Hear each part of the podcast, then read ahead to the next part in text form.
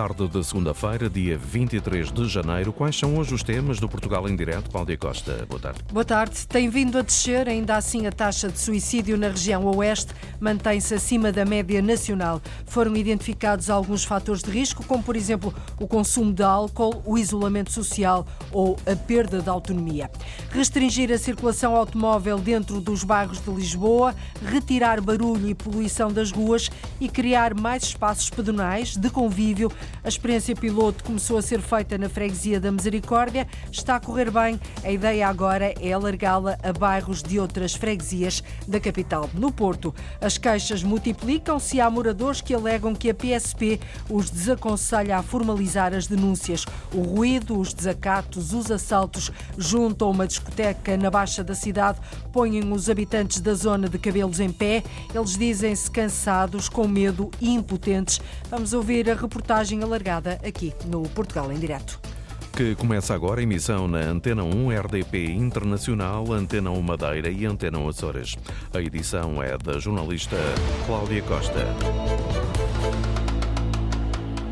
A Madeira, a servir como exemplo, a Associação Nacional de Bombeiros Profissionais defende que todos os municípios criem uma taxa de proteção civil à semelhança daquilo que já acontece no Conselho de Santa Cruz. Seria uma forma de ajudar financeiramente os bombeiros. O apelo vai ser transmitido à Assembleia da República e aos dois parlamentos regionais pelo presidente da Associação. Foi isso mesmo que foi dito na cerimónia que assinalou mais um aniversário dos Bombeiros Sapadores de Santa Cruz na Madeira acompanhada pelo jornalista Marco António Souza.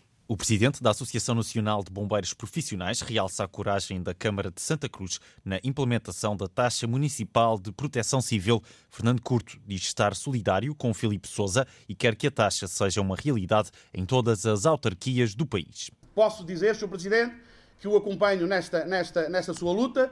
Posso dizer que estamos novamente a falar junto à Assembleia da República, iremos também junto à Assembleia Regional da Madeira e dos Açores, reforçar novamente esta, esta situação, porque o feedback que nós encontramos em todo o país foi que esta taxa foi sempre aceito por parte dos municípios. O presidente da Associação Nacional de Bombeiros Profissionais falava durante a sessão solene dos 91 anos dos Bombeiros Chapadores de Santa Cruz. Fernando Curto quer que a região tenha uma escola de formação para estes profissionais. Uma escola de formação eh, não pode disto ou daquilo, uma escola de formação própria. Tem sustentabilidade, tem, tem meios, tem tudo isso para dar uma maior formação aos bombeiros e aí penso que será neste momento a maior reivindicação a nível global que se pode, pode, se pode fazer ao, ao Presidente do Governo Regional. O Presidente da Câmara de Santa Cruz recebeu um colar de mérito da Associação como forma de homenagem ao trabalho do autarca. Filipe Souza diz que, apesar de ter encontrado uma Câmara falida há nove anos, não hesitou em investir na corporação. Ao nível do edifício, o que encontramos até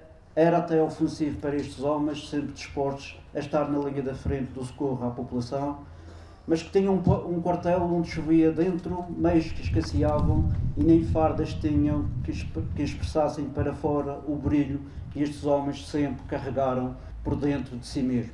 Com uma câmara falida não hesitei, nem mesmo por um segundo, são 56 os bombeiros chapadores em Santa Cruz. Em fevereiro, 24 começam uma formação e vão reforçar os quadros da corporação. A Associação Nacional de Bombeiros Profissionais a defender que todos os municípios criem uma taxa de proteção civil, à semelhança do que já acontece no Conselho de Santa Cruz, na Madeira. É uma reflexão muito atual. As profissões exercidas sem possibilidade de teletrabalho são mais vulneráveis ao desemprego. É pelo menos esta uma das questões que vai estar em análise num seminário internacional promovido por uma associação europeia que congrega 28 países. Os trabalhos abrem hoje em Ponta Delgada, nos Açores, na Ilha de São Miguel. Até quarta-feira debate-se as mudanças no mercado de trabalho após a crise Covid. Luís Branco. Este seminário internacional a decorrer em Ponta Delgada irá fazer uma imersão no mundo do trabalho e nos desafios do futuro em período pós-Covid.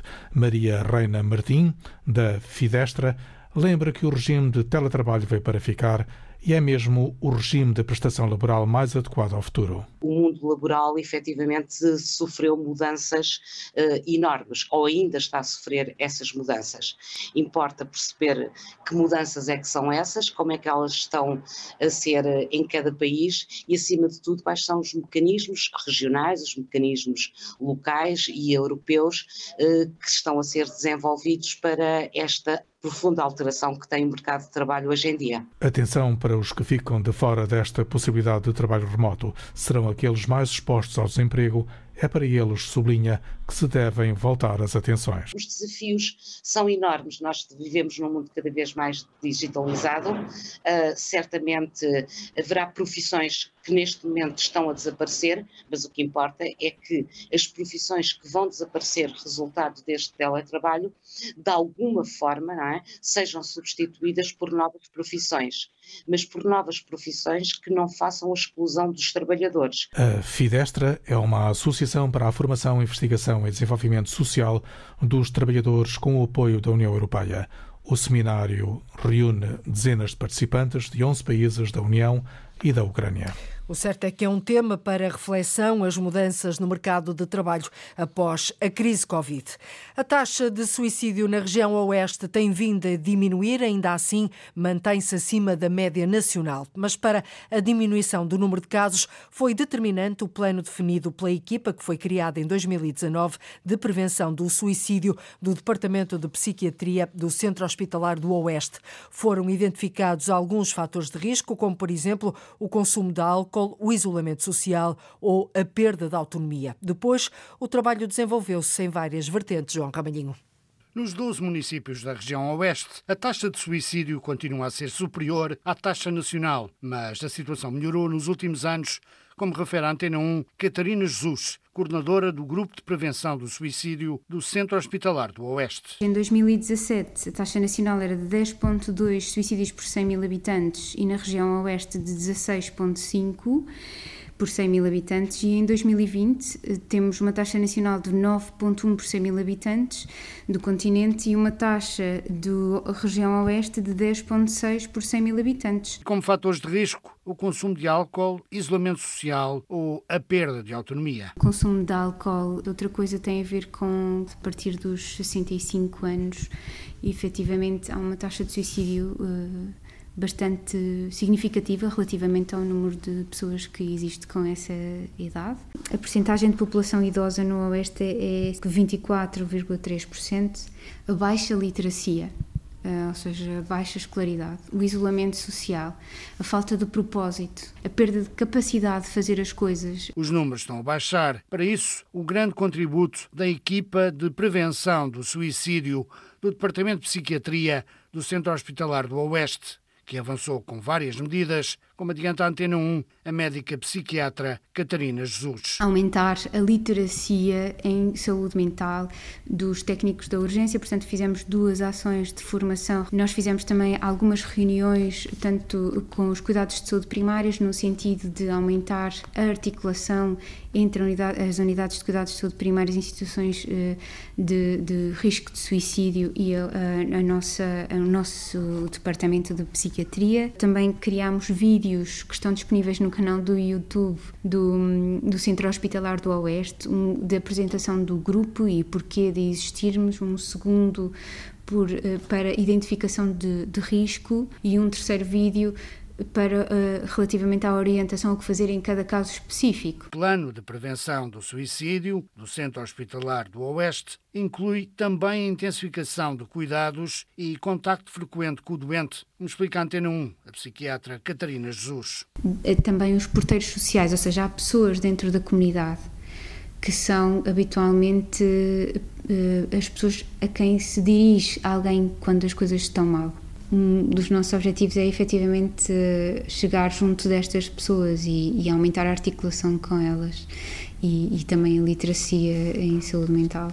Falar mais também com os bombeiros, gente, de, pronto, polícias e, e eventualmente depois desenvolver mais programas específicos, não é?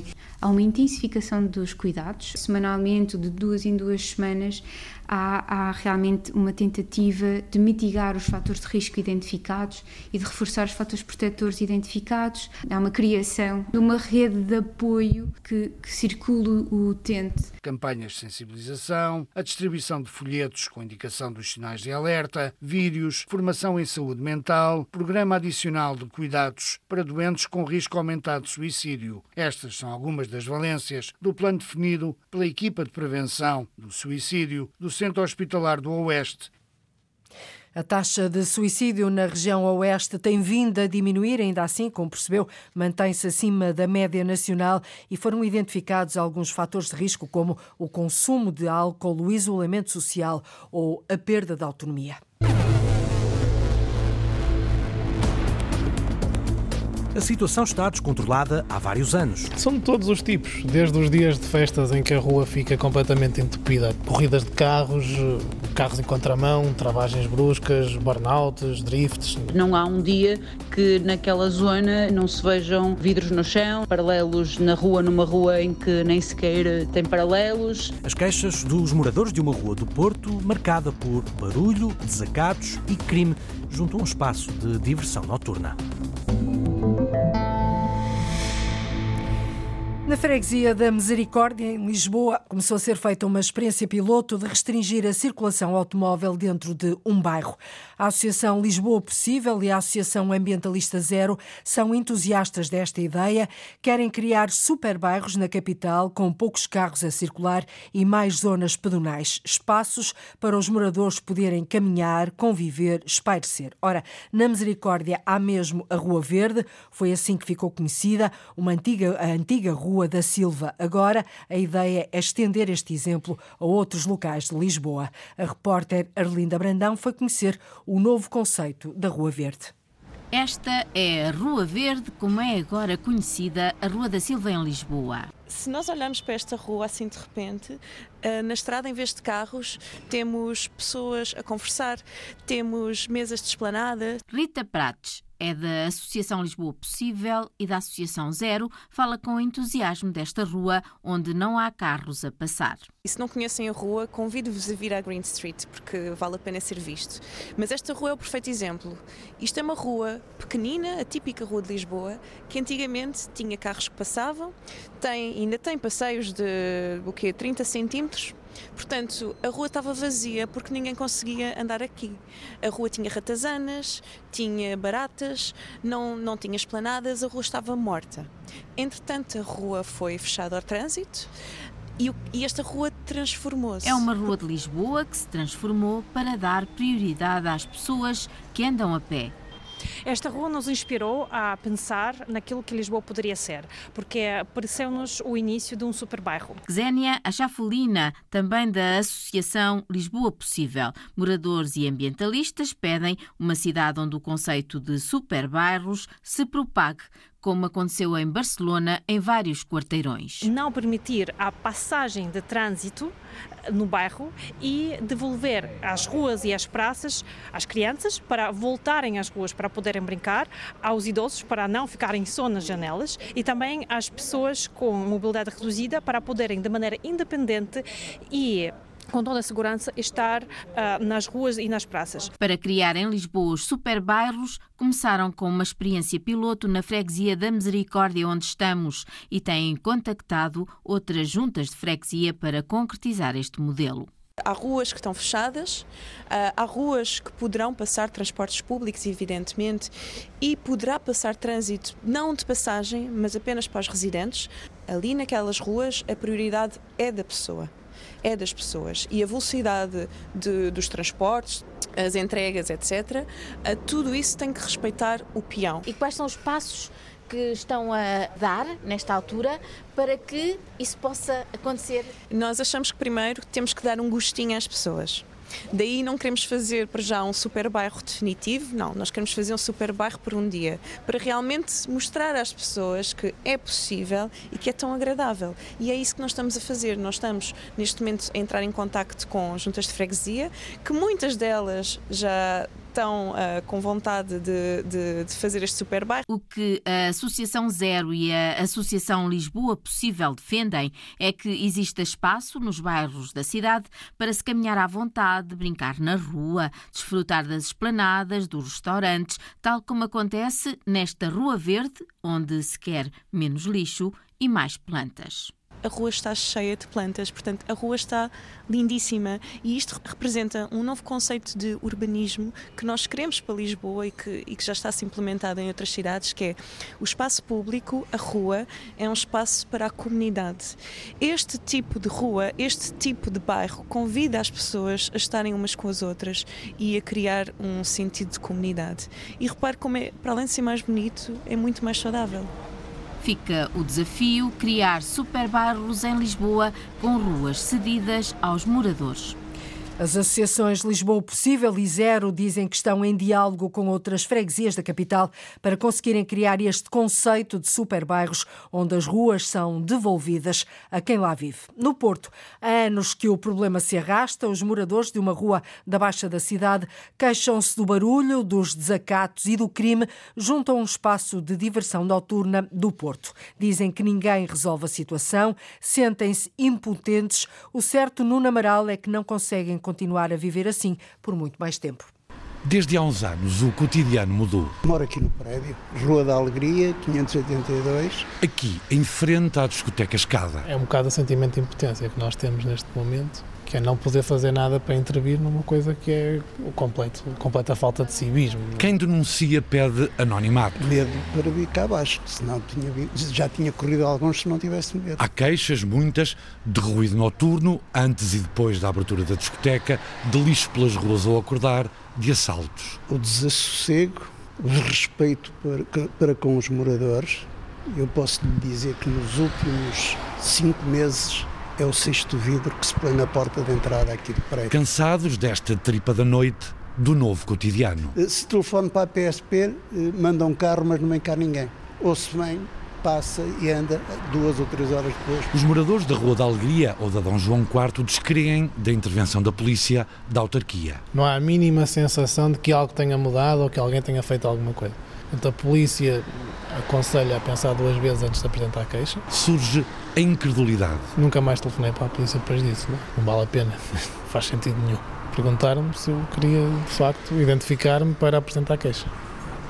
Se eu estava consciente disso, portanto, alguma intenção deviam ter ao, ao fazer esse relato, não é? Essa pergunta.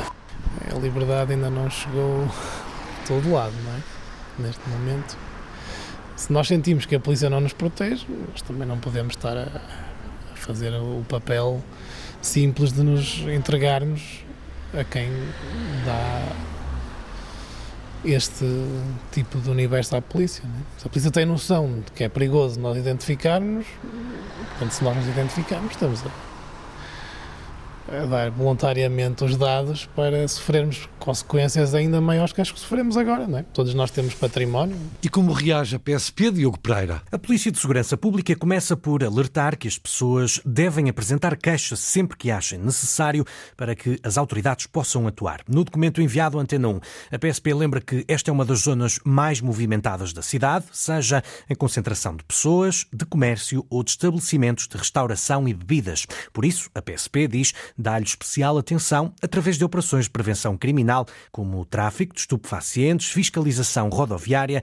crimes contra património e pessoas e fiscalização do exercício da atividade de segurança privada. Sobre o ruído, diz a PSP que quando se trata de uma situação permanente, o assunto é reencaminhado para a Câmara Municipal do Porto, que é a entidade competente para este tipo de casos. Na semana em que foram gravados os testemunhos que ouvimos há pouco e os que vamos ouvir a seguir, oito carros foram assaltados na Rua da Alegria, sobretudo de madrugada. O meu carro foi eh, assaltado em plena luz do dia, uh, por volta das duas da tarde.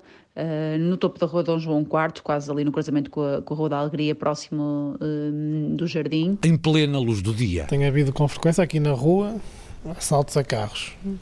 Bastantes até, basta dar um passeio ao domingo de manhã ou ao sábado de manhã aqui pelo, pelas redondezas, vê-se os vidros do, dos carros no chão e vê-se os vidros das garrafas. Não é? Armadilhas a somar aos outros problemas. Que é o outro, o outro componente negativo, é que não dá para andar na rua de sossegado, porque é vidros e coisas partidas por todo lado.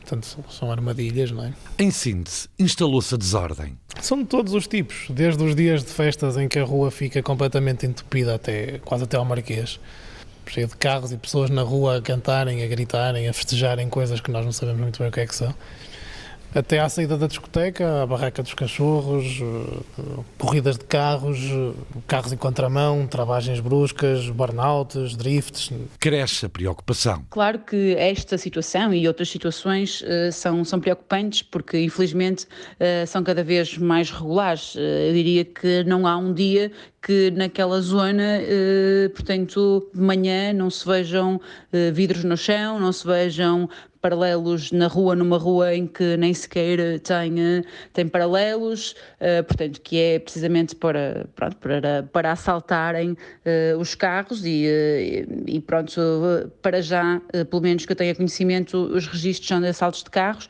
mas, mas a insegurança um, é crescente. Quem fala tem a mãe a viver no cimo da rua Dom João IV. Tenho a minha mãe próxima que efetivamente já está com uma idade mais avançada, que, que vive sozinha e, uh, e tenho alguma preocupação, uh, uma vez que não há qualquer tipo de, de vigilância e uh, o ruído noturno é, digamos que, insuportável neste, neste momento, porque.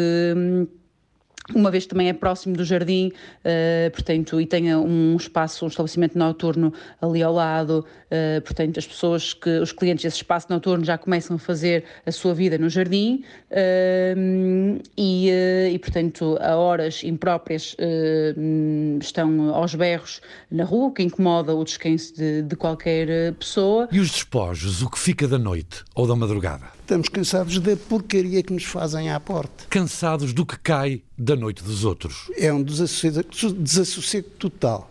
Pessoas embriagadas, os carros uh, a apitarem, uh, música em altos berros dos frequentadores de escada. E, em minha opinião, problema da questão não é eh, o pessoal que vem aqui para a rua, é o facto do escada estar aqui em frente. O prédio serve de albergue para quem vai ou vem do escada. Eu, eu ontem não consegui gravar, mas pelo intercomunicador assisti a uma conversa de clientes que iam para a escada. E então eles estavam a beber, eles e elas.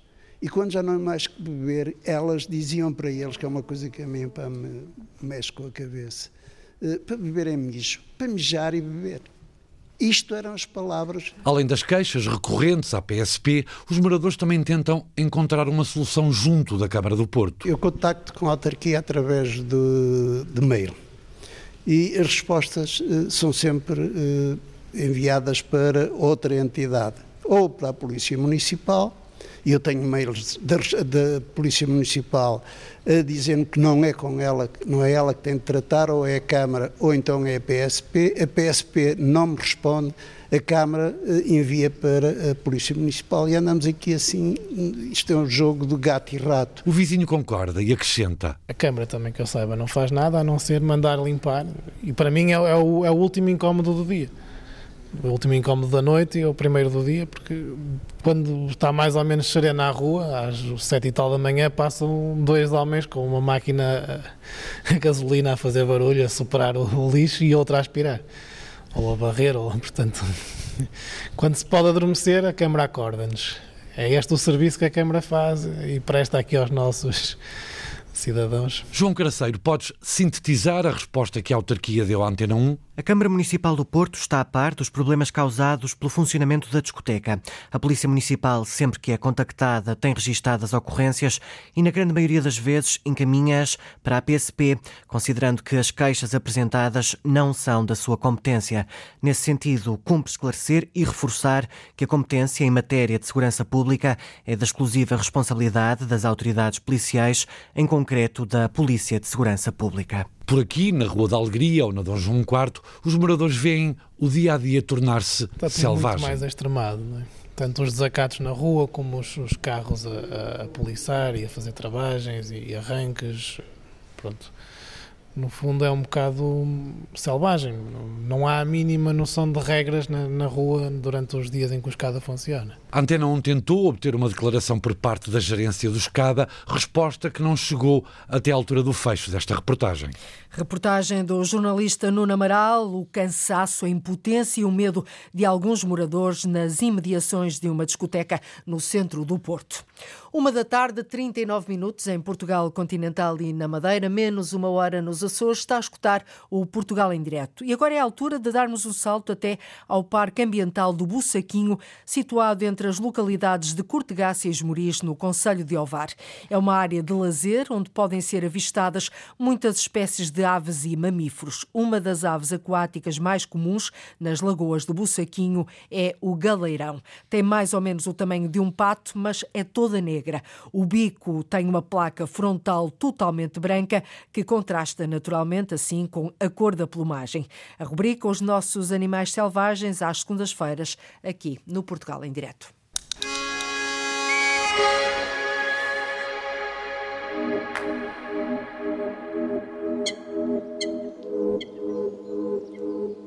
Em muitos parques e jardins públicos há a fauna selvagem que se foi habituando à presença dos visitantes e que passa por isso a designar-se muitas vezes por semi-selvagem.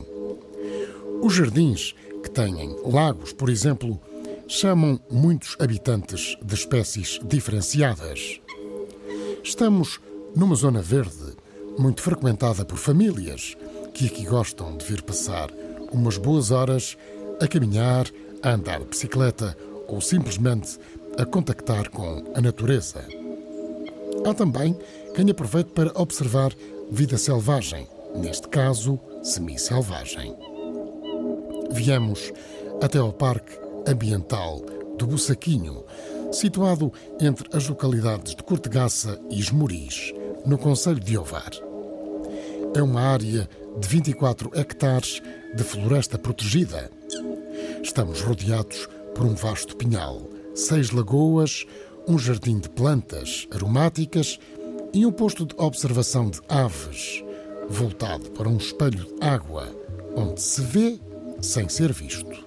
É sempre esse o grande objetivo.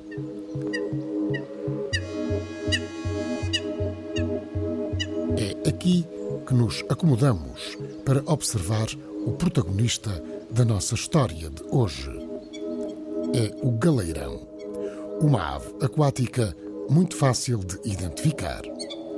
É mais ou menos do tamanho de um pato, mas diferente.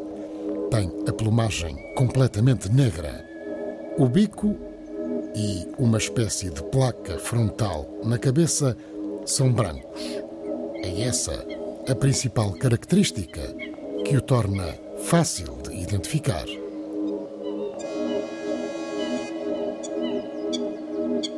Há aqui muitos galeirões, a par de outras espécies de aves aquáticas que se foram instalando nas lagoas do Bussaquinho. O galeirão mergulha à procura de insetos aquáticos, plantas aquáticas e, se calhar, pequenos peixes. Mergulham muito a cabeça e o corpo na água, mas, ao contrário dos mergulhões ou dos corvos marinhos, estes não percorrem distâncias debaixo de água. Mergulham então a cabeça e parte do corpo, como os patos, e logo voltam a levantá-la. São aves aquáticas das mais conhecidas dos visitantes destas zonas de lazer. Os galerões toleram bem a presença dos que por aqui se passeiam.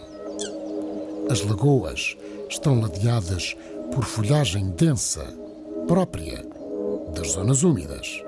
São áreas perfeitas para proporcionar a esta e outras espécies de aves aquáticas que por aqui andam esconderijos e zonas de nidificação. De resto, é vulgar ver patos galinhas de água e até galeirões com as crias atrás. No parque do Bussaquinho, vai-vem dos viandantes junta-se ao dia a dia destes habitantes que com eles partilham o espaço, pelo menos durante algumas horas do dia. Adultos e crianças têm aqui uma extraordinária oportunidade de juntar o exercício físico à atividade de observação de aves.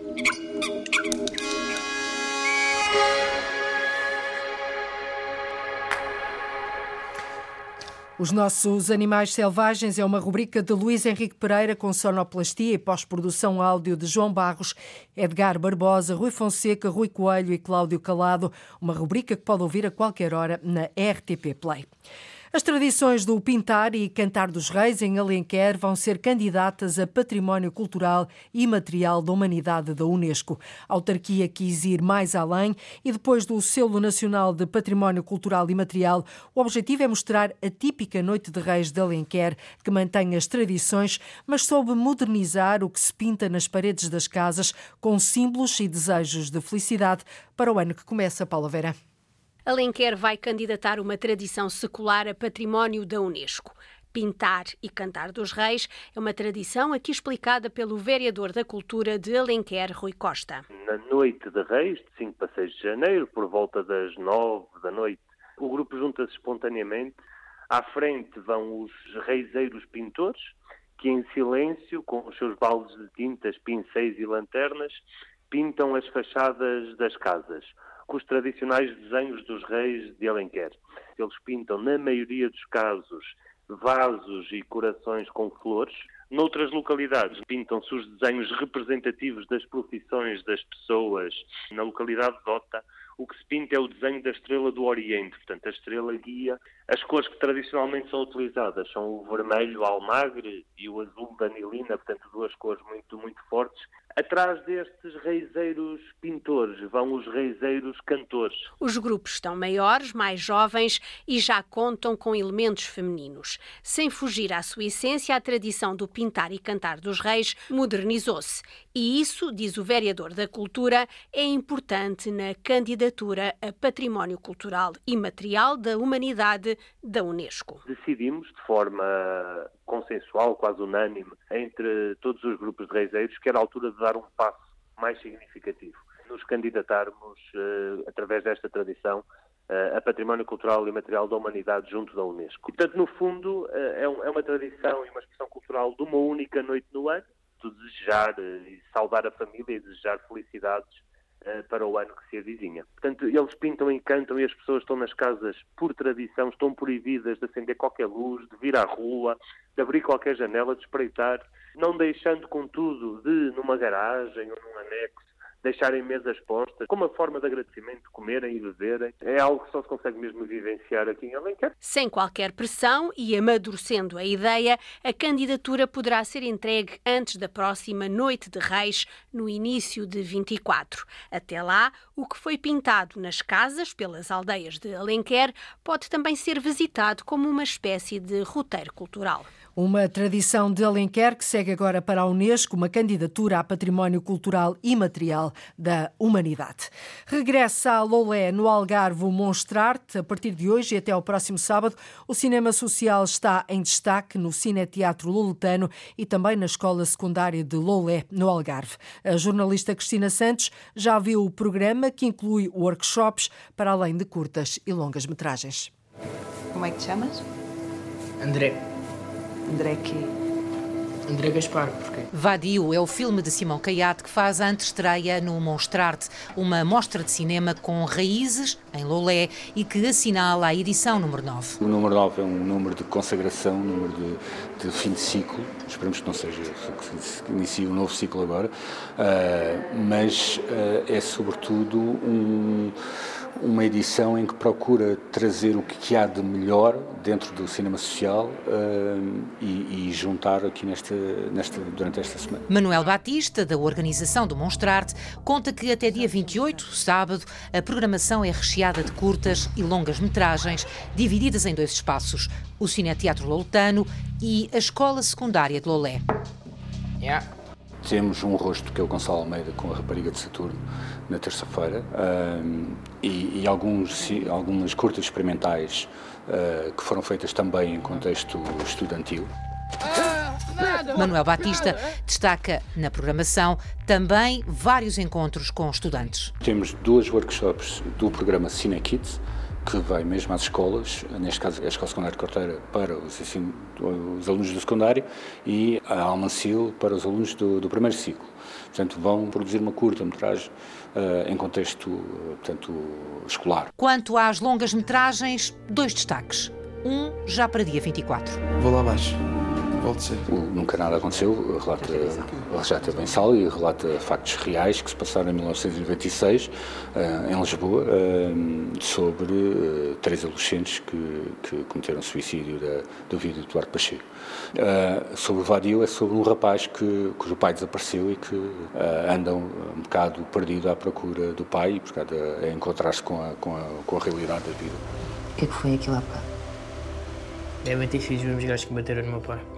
Bateram no teu pai. A mostra de cinema que termina com os prémios Cinetendinha, no sábado, e uma homenagem a Virgílio Castelo.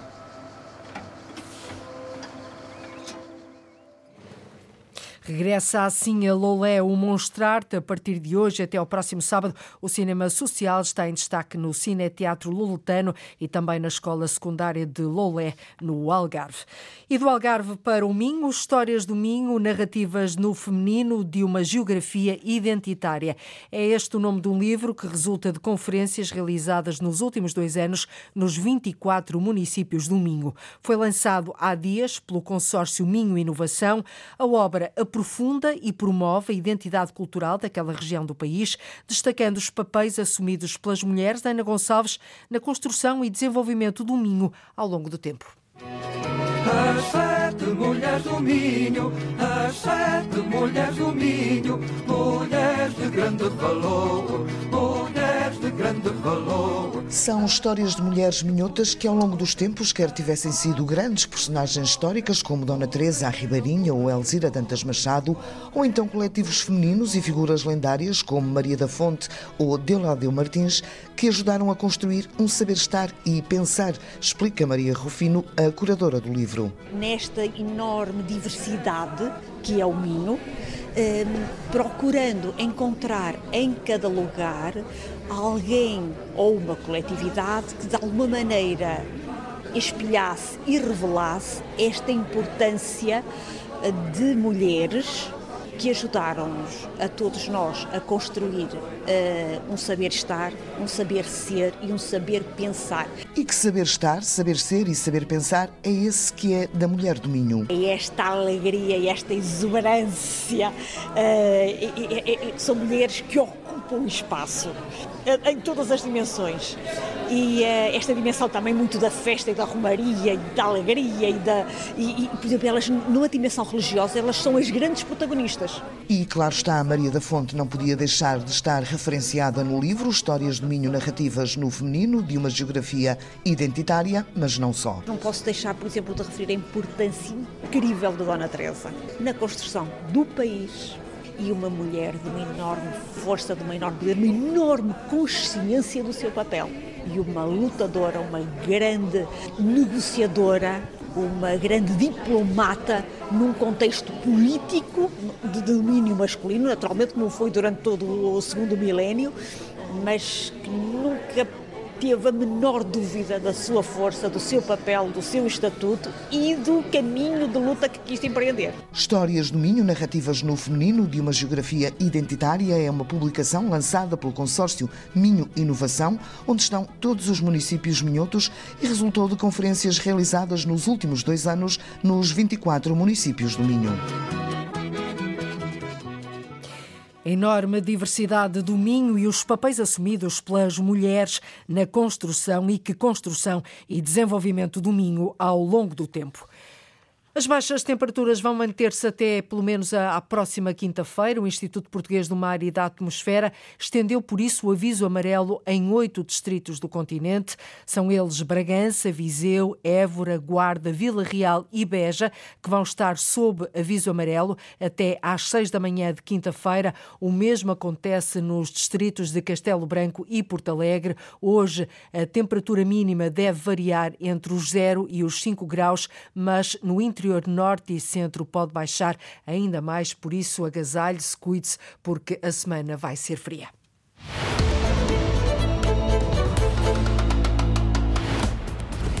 E é tudo por hoje. Fechamos a primeira volta ao país desta semana. É assim todos os dias.